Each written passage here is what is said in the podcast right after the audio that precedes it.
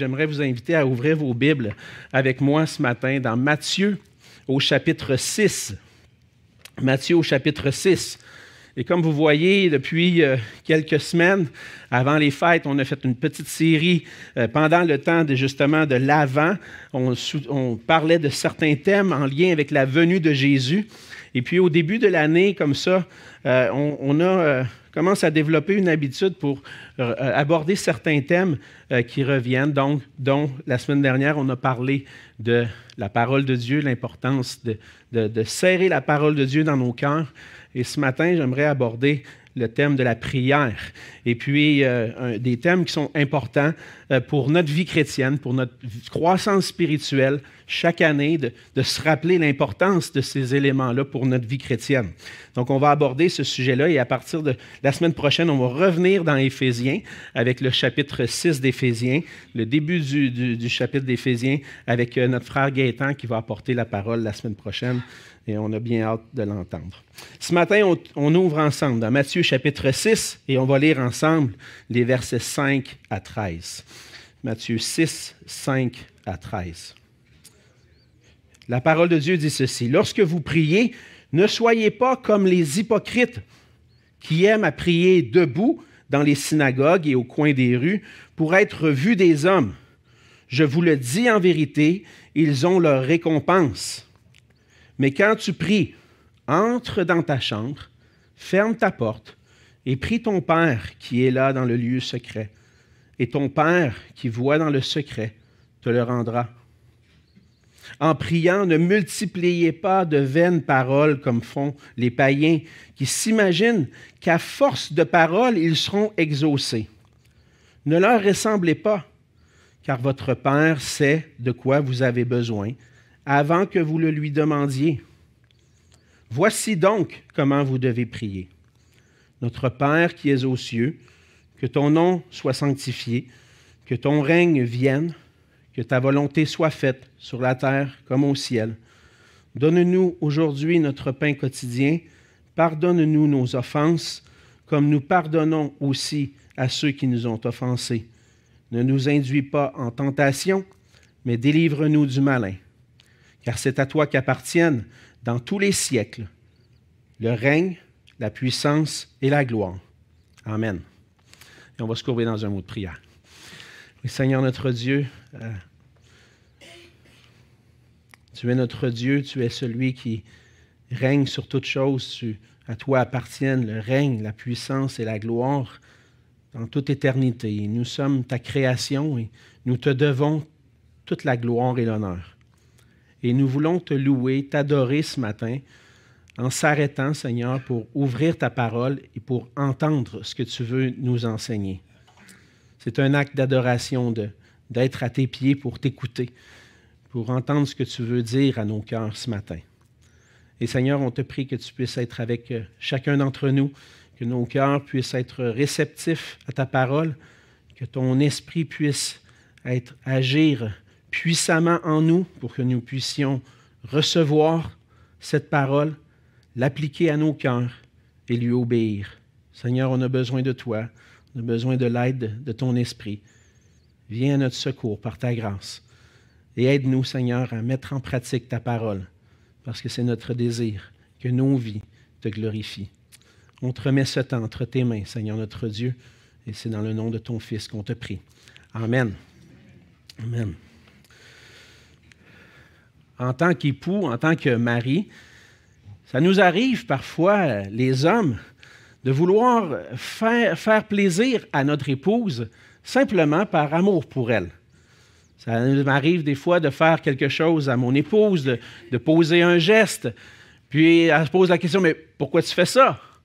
Puis la seule réponse que j'ai à donner, c'est parce que je t'aime, mon amour. Et puis, mais imaginez un homme qui, le jour de son anniversaire de mariage, décide d'aller acheter un beau bouquet de fleurs à son épouse. Puis il se dit en lui-même, c'est tellement futile les fleurs. Dans deux semaines, ils vont être pourris, on va les mettre au vidange. Mais je ne veux quand même pas que ma femme me reproche d'avoir rien fait pour l'anniversaire, que je vais aller acheter un bouquet de fleurs pour elle. Là, il arrive chez le fleuriste, La personne, la préposée, lui demande C'est quoi votre budget? Voilà. Ah il ne peut pas avoir l'air trop cheap. Ah, faites un bouquet de 150 dollars. Eh, mon ami, hey, hein, il aime sa femme, lui, hein? Wow! Et puis il arrive avec un gros bouquet à la maison pour l'anniversaire de mariage. Sa femme, wow, il a pensé à moi. Il est, tellement contente. Puis à la fin, l'homme, il dit, ben, j'avais comme pas le choix de souligner notre anniversaire de mariage. Comment vous pensez que l'épouse se sent dans cette situation-là?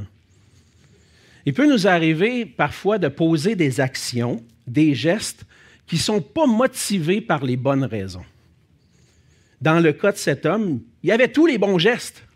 Ça paraissait bien. Mais la motivation de son cœur n'était pas bonne.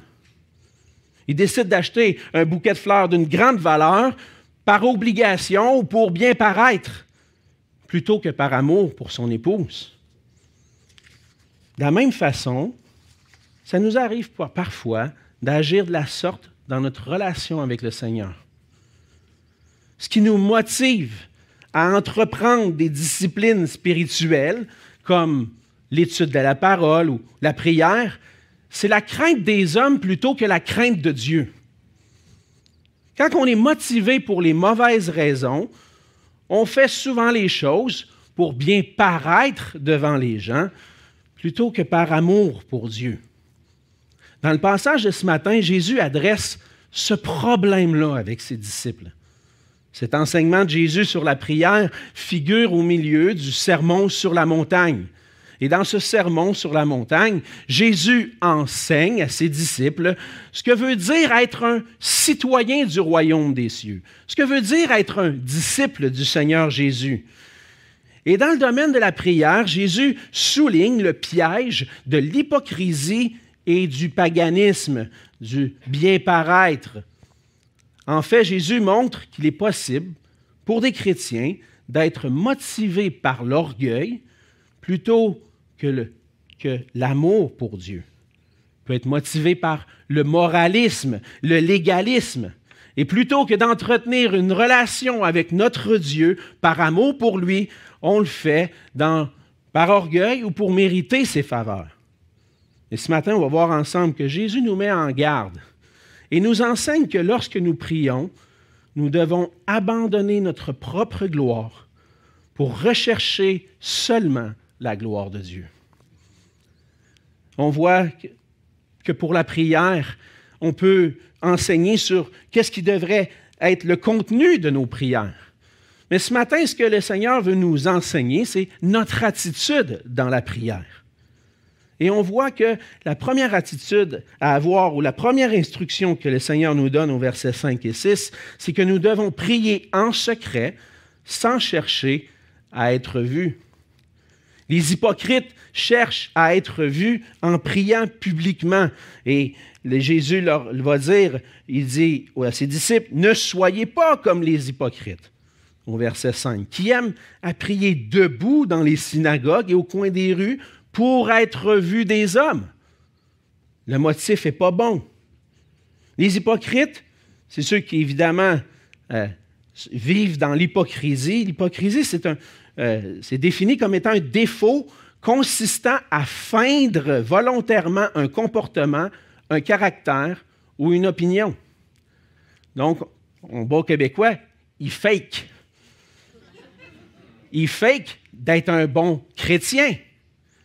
Il va à l'église, aux réunions de prière, il se lève debout, fait des belles prières, mais en réalité, son cœur n'est pas là.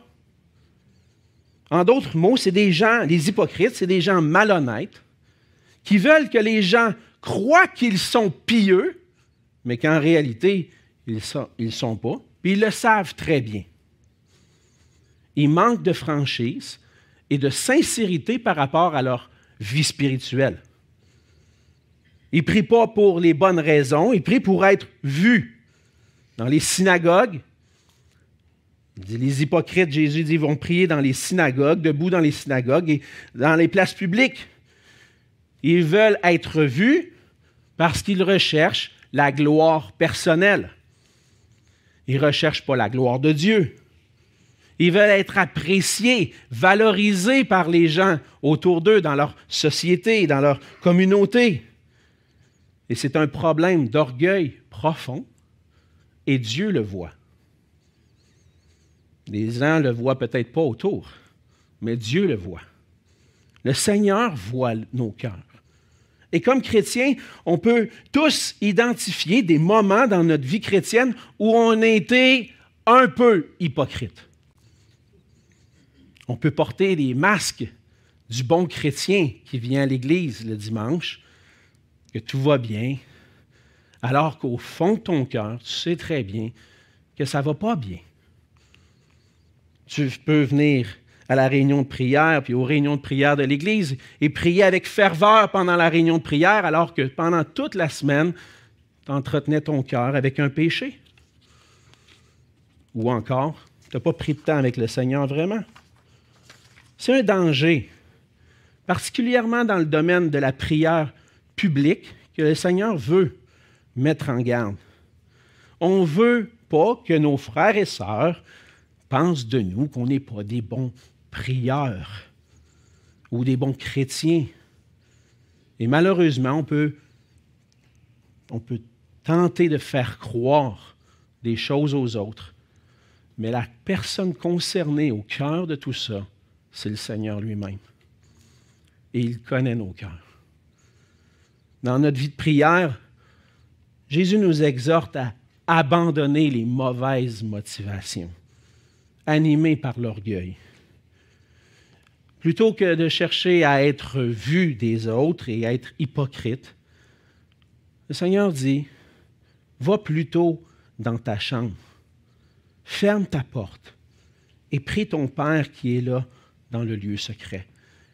Ta vie de prière devrait être secrète. Le Seigneur n'est pas en train de bannir complètement la prière publique, mais il nous met en garde du piège de la prière en public. Le Seigneur lui-même a prié publiquement, on le, sait. Il était avec ses disciples, il a prié, il a rendu grâce. Il a même prié des, des prières, entre autres dans Jean 17, que l'apôtre Jean a mis par écrit la prière de Jésus. Donc, les prières de Jésus ont été parfois entendues. Jésus n'est pas en train de dire arrêtez de prier en public. Les apôtres ont prié publiquement, puis il y avait de la prière publique dans l'Église primitive. On voit l'exemple de ça. Mais la prière que le Seigneur recherche, premièrement, c'est celle qui se fait dans le privé. Et c'est pour ça que le Seigneur dit, entre dans ta chambre et ferme ta porte. Quand tu rentres dans ta chambre et tu fermes ta porte, il n'y a personne qui te voit. Il y a juste le Seigneur qui te voit. Et c'est une pratique que, euh, que j'ai depuis quelques années.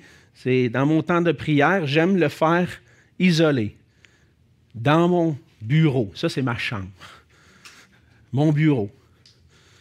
Et puis de, de prendre le temps seul avec le Seigneur, sans être vu. Et c'est l'endroit où je peux vivre l'intimité avec mon Père céleste.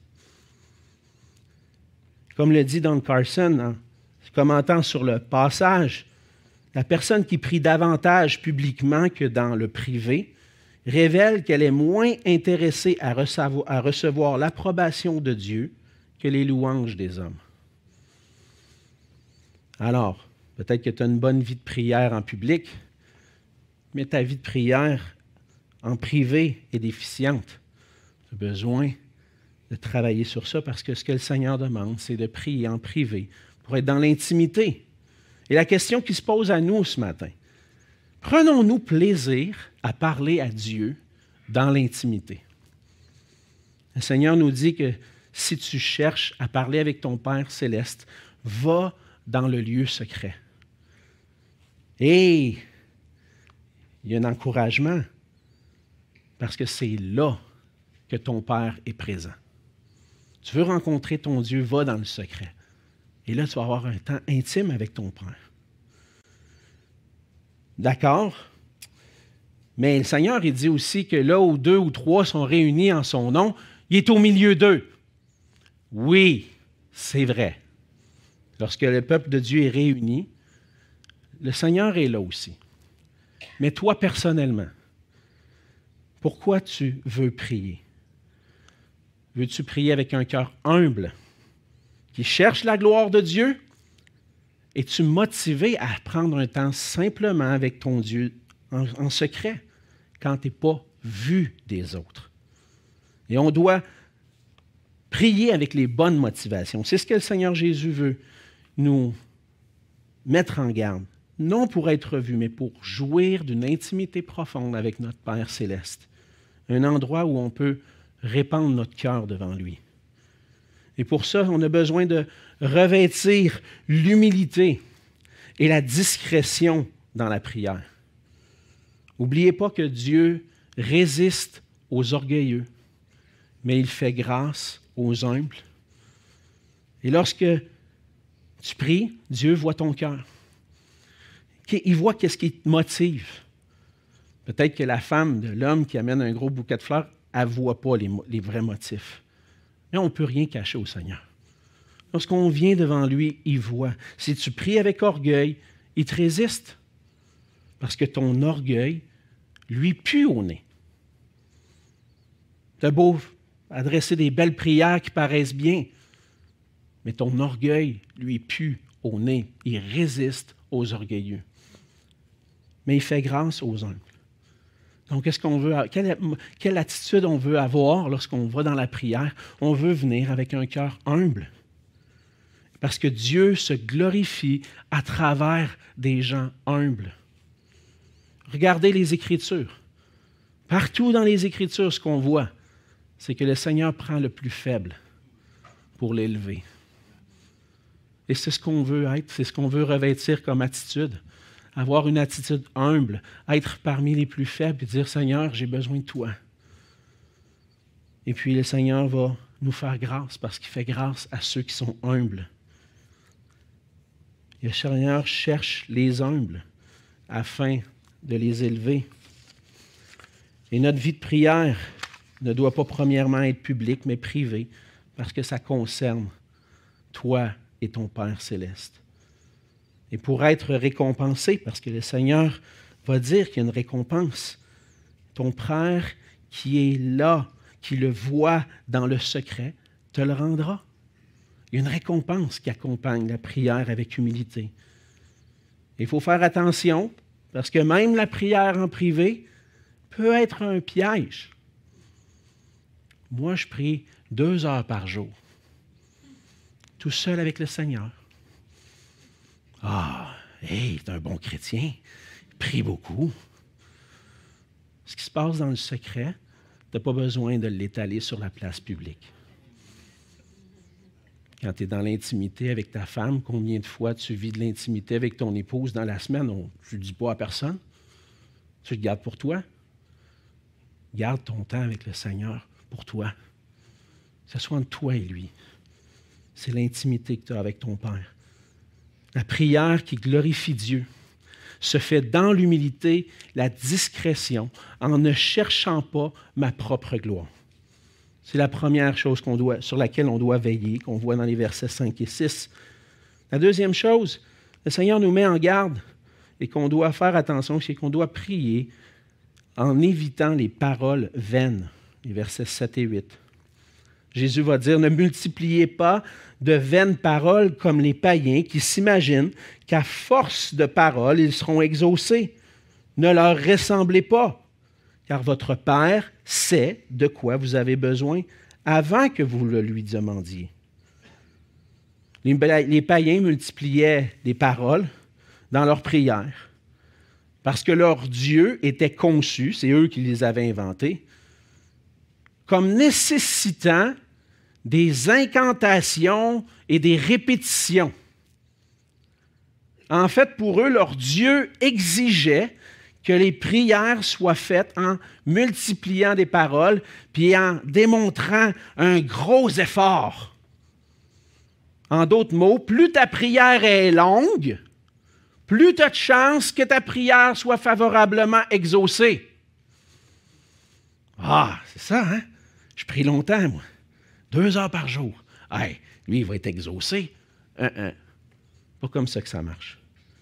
Jésus met en garde ses disciples contre l'idée que Dieu serait plus favorable à ta prière parce qu'elle est plus longue. La prière, c'est un moyen de grâce que le Seigneur nous donne pour qu'on puisse exprimer nos cœurs. Puis il peut nous arriver que notre prière soit fervente. Ça, c'est correct.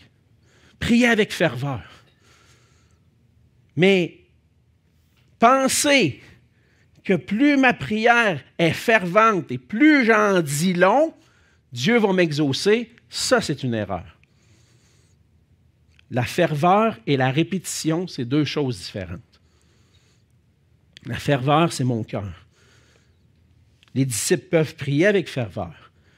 Évitez, mais évitez de croire que c'est à force de paroles qui vont être exaucées. On me donne un petit exemple. Un enfant qui demande, quelque chose à son parent. On a tous vécu ça, hein? À un moment donné, tu as déjà pris ta décision, tu as rendu ta décision, mais ton enfant revient, revient, revient, puis demande, demande, demande, demande, sans cesse. On peut-tu aller là? Peux-tu faire ça? Peux-tu faire ça? Peux-tu faire ça? Est-ce que ça va changer quelque chose? Qu'il répète 150 fois? Ça ne changera rien. La décision est prise, pas aujourd'hui. Peut-être une autre fois, mais pas aujourd'hui. Ou encore, si euh, mon enfant vient me voir, puis qu'il dit Hey, papa, j'aimerais te demander quelque chose, papa. J'aimerais ça te, demander, papa, si on peut aller au centre d'achat, papa. On peut-tu aller jouer euh, au hockey dehors, papa? papa, j'aime beaucoup ça, jouer avec toi, papa. Est-ce que tu veux venir avec moi, papa? Des fois, avec le Seigneur, si on met plus de Seigneur, peut-être qu'on va réussir à fléchir la volonté de Dieu. Hein? Ça nous arrive des fois de multiplier le nom de Dieu dans nos paroles. Il faut faire attention à ne pas multiplier. Et je comprends des fois que ça peut être un, piège. On parle au Seigneur, puis là, publiquement, des fois, on va prier, puis on est un petit peu plus nerveux. Ah Seigneur, merci Seigneur pour ta bonté, Seigneur. T'es glorieux, Seigneur. Merci pour ta grâce envers nous, Seigneur. Seigneur a compris. Mais en même temps, lorsqu'on prie, on n'est pas là en train de se prouver à Dieu, puis de mériter quelque chose parce que j'ai répété. Non. Les disciples ne doivent pas ressembler aux païens. Les païens qui répètent, puis qui répètent, parce que dans leur tête, leur Dieu, plus je vais répéter, plus je vais être répondu, mais notre Dieu n'est pas comme ça. Il n'est pas comme les dieux des païens. Et le Seigneur va lui dire, va le dire. Il dit, je sais déjà ce que tu vas me demander. Tu n'as pas besoin de répéter. Le Seigneur ne demande pas des incantations, des répétitions, parce que c'est plus sage, puis parce que ça a l'air plus intelligent. Non, notre Dieu est plus sage et plus intelligent que les dieux païens. Il sait déjà tout. Il sait déjà qu'est-ce que tu vas lui demander. Et là, tu vas me dire, ouais, ben à quoi ça sert d'abord de prier? Il sait déjà. Pourquoi Dieu veut qu'on prie? Dieu veut qu'on prie pour que notre foi en lui soit complète et sincère. La prière, c'est l'expression de notre foi. Puis le Seigneur aime qu'on vienne à lui avec foi.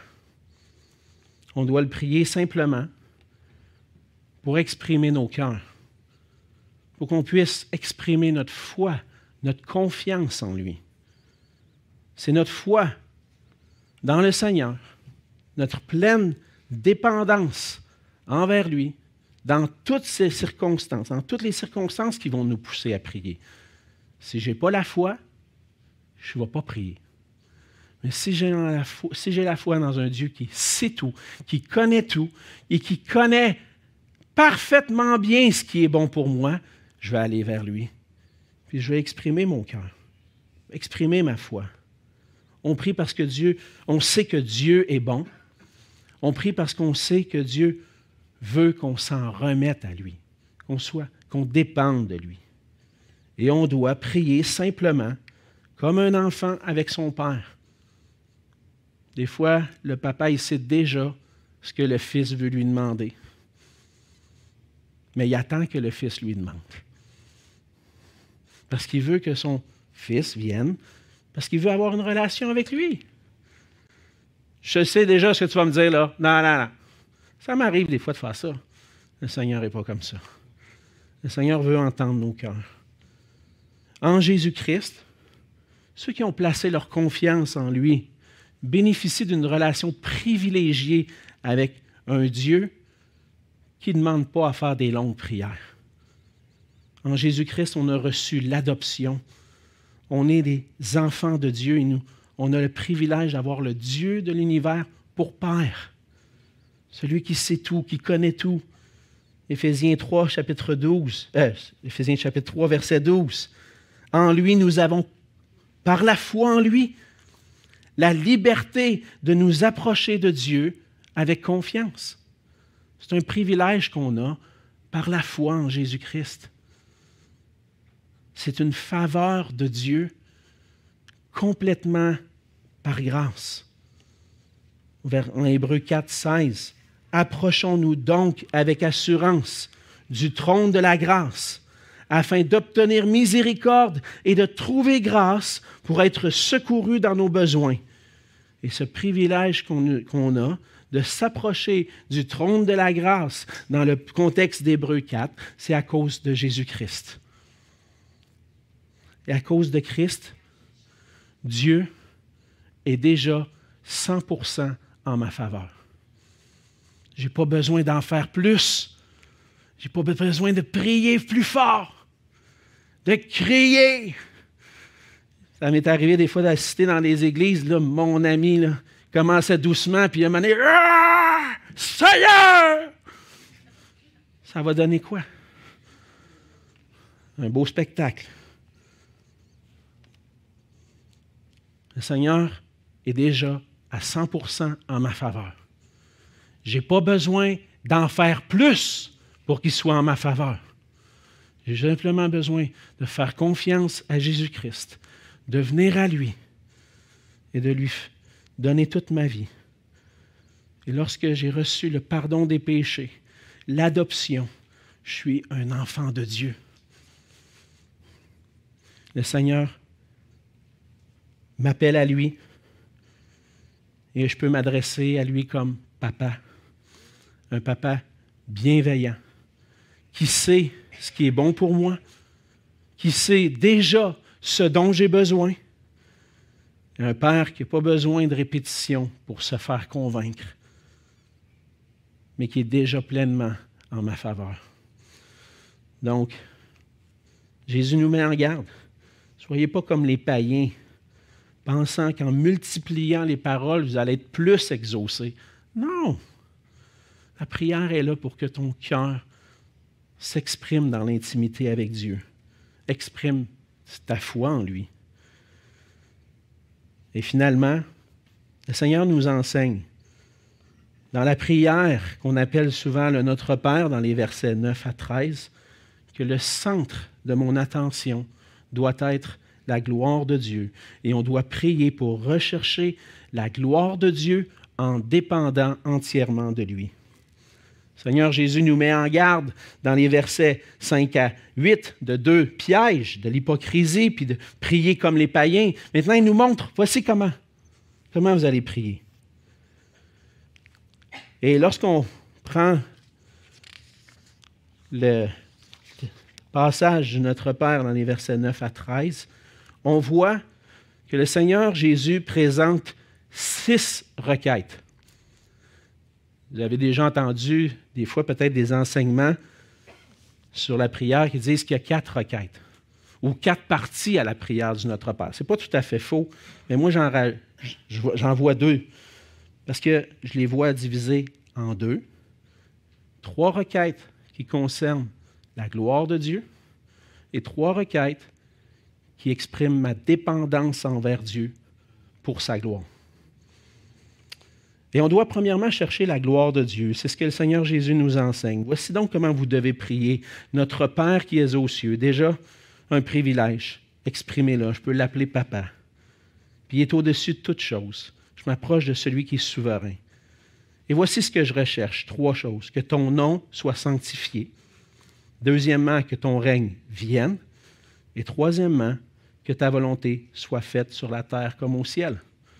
Donc, je m'approche de Dieu en regardant à mon Dieu, premièrement. Bien souvent, on s'approche de Dieu tout de suite avec nos besoins. C'est pas mauvais des fois de dire Seigneur, là, j'ai besoin de toi, puis là, je ne prends pas tout le temps de prendre une demi-heure de louange avant d'exprimer mes requêtes. C'est pas grave, ça. Mais si je viens toujours devant le Seigneur dire Seigneur, donne-moi ci, Seigneur, donne-moi ça, Seigneur, ci, Seigneur, ça, puis que tu ne prends pas le temps de jamais de le louer ou de le glorifier, là, il y a un problème. Je veux prendre le temps de fixer mes regards dans mon temps de prière sur le Seigneur en premier. J'aime prier avec ma Bible ouverte dans Matthieu 6. Que ton nom soit sanctifié. Et peser les paroles de que ton nom soit sanctifié. Qu'est-ce que ça veut dire? La rechercher la sainteté de son nom. Dieu est saint. On dit que son nom est saint. Ça veut dire que Dieu n'est pas comme les autres dieux. C'est un Dieu complètement à part. Il est différent des autres dieux. Nul n'est semblable à lui. Dire que ton nom soit sanctifié, c'est reconnaître qu'il n'y a pas aucune autre créature ou être qui existe qui est égal à mon Dieu. Mon Dieu est saint. Et en même temps, ça m'amène à dire, je recherche ta gloire. Je cherche la sainteté de ton nom dans ma vie. Parce que tu es saint, tu m'appelles à être saint. Maintenant, je veux glorifier Dieu dans une vie sainte. Donc, j'acclame la sainteté du nom de Dieu et ça me pousse à rechercher la gloire de Dieu dans la sainteté dans ma vie. Ça, c'est la première requête. On va les passer un peu rapidement ce matin. On pourrait faire un message juste sur les, parties de, de, ce, de, ce, de cette prière. Ensuite, c'est que ton règne vienne, reconnaître l'établissement du règne de Dieu. Pourquoi est-ce qu'on on doit prier pour que son règne vienne? Est-ce que Dieu n'est pas déjà en train de régner? Oui, Dieu règne, mais on est dans un temps dans l'histoire de l'humanité où Dieu est en train d'établir son règne. Son règne progresse sur la terre. Dieu règne sur toutes choses, mais il règne sur les cœurs de ceux qui lui se soumettent entièrement à lui. On prie que, que son règne vienne parce qu'on veut que Dieu règne sur nos cœurs. Puis on prie que ce règne-là s'étende à d'autres autour de nous. Qu'on puisse voir des gens reconnaître Dieu pour qui il est et se soumettre à sa royauté. Et un jour, le Seigneur Jésus va revenir pour accomplir parfaitement toutes les promesses du royaume de Dieu. Et là, il va régner sur toute la création, parce que tous seront soumis à lui. On attend, on attend le retour du Seigneur Jésus où il va établir son règne. Que ton règne vienne. On prie aussi pour que sa volonté soit faite. Et lorsqu'on reconnaît notre Dieu comme le Saint, le souverain et le roi, on désire voir sa volonté s'accomplir sur la terre, mais aussi dans nos vies. Que ta volonté soit faite sur la terre comme au ciel, que partout où tu règnes, Seigneur, on puisse voir ta volonté s'accomplir. Et ça, ça veut dire dans ma propre vie aussi, que je puisse accomplir, être obéissant à ce que Dieu me demande, puis que tout ce que je fais soit pour la gloire de Dieu. Ce que Dieu veut de moi, je veux le pratiquer. En recherchant la sainteté du nom de Dieu, on aspire à voir son règne s'établir, puis on désire que sa volonté s'accomplisse, alors on prie pour que la gloire de Dieu se manifeste. Deuxièmement, la deuxième partie, trois autres requêtes. À travers cette prière-là, on doit rechercher à dépendre entièrement du Seigneur. Premièrement, Seigneur parle de la nourriture. Donne-nous aujourd'hui notre pain quotidien. Donc, c'est on pourrait dire que ça englobe aussi tous nos besoins physiques. On a besoin de nourriture pour vivre. On a besoin de vêtements pour se vêtir, d'un toit pour demeurer. Et puis, lorsque je, je veux pleinement dépendre de Dieu, je dépends pleinement de lui dans les besoins physiques aussi. Alors, Seigneur, pourvois mes besoins aujourd'hui. Les finances sont serrées, puis je ne suis pas sûr que je vais réussir à nourrir chaque bouche dans ma famille.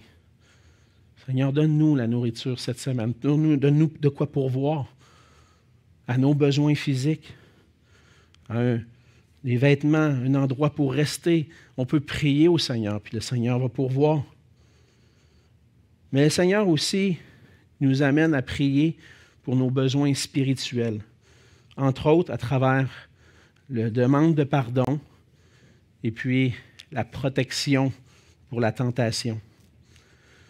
Pardonne-nous nos offenses. S'il y a un endroit où on a besoin absolument de l'aide de Dieu, c'est d'avoir le pardon, d'être réconcilié avec lui. Ça se fait en plaçant notre foi en Jésus-Christ et en, puis, en rentrant dans cette relation à laquelle le Seigneur nous invite. Mais pas seulement ça. De jour en jour, parfois dans ma relation, dans mon intimité avec le Seigneur, il va m'arriver de tomber, de trébucher, puis que mon péché vienne faire obstacle à ma relation avec Dieu. Dieu est déjà à 100% en ma faveur. Mais il y a quelque chose qui vient comme rompre la communication. Je donne souvent l'exemple avec mon épouse. On a pris un engagement, puis je m'appuie sur sa parole pour dire j'ai aucun doute, on va terminer nos jours ensemble. Mais si je, fais quelque chose qui va lui déplaire, il y a comme quelque chose hein, qui vient embrouiller.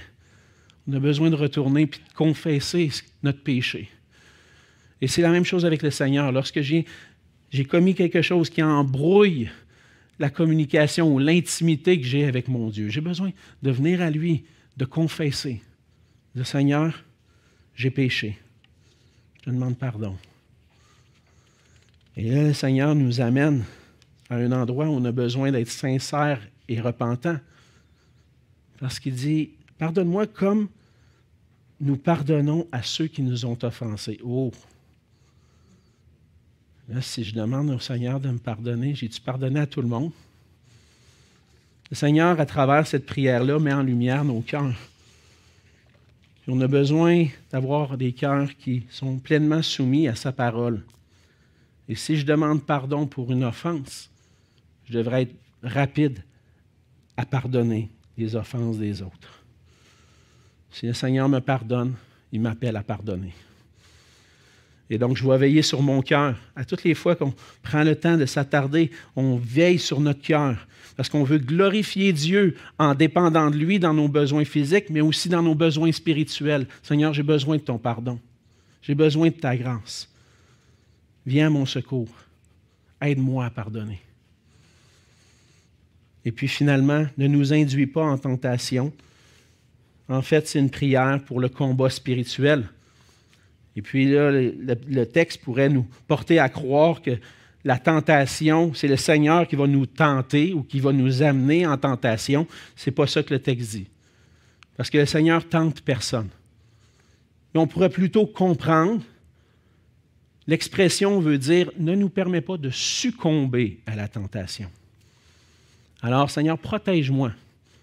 Que lorsque la tentation va venir, que je ne tombe pas, mais que je recherche ta gloire par-dessus tout. Ne permets pas que je tombe dans le péché, mais que je sois obéissant à ta parole. J'ai besoin de toi, Seigneur.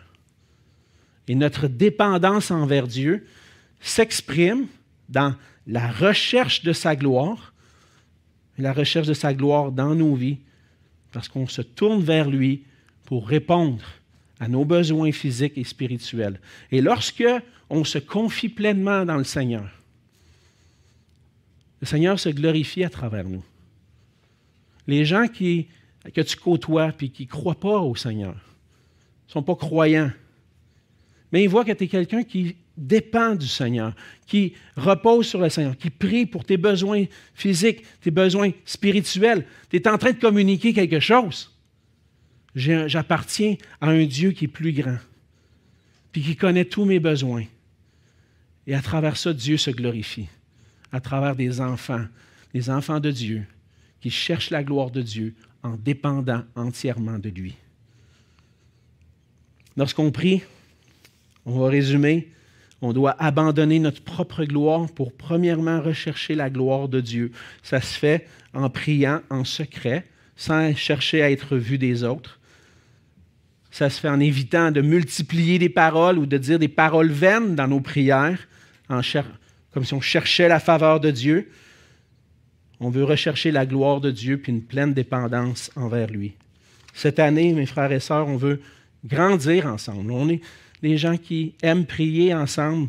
On se réunit les mercredis et à d'autres moments dans la semaine pour d'autres. Des fois, vous avez des partenaires de prière, vous allez prier au téléphone. Je suis conscient de tout ça. Puis la prière n'est pas limitée aux réunions de l'Église. Hein. Vous pouvez prier ensemble pendant la semaine. Et plusieurs le font. Mais on veut grandir ensemble dans notre vie de prière en ayant la bonne attitude dans la prière. Et commencer la journée ou prendre une pause au courant de la journée de nos journées tellement occupées.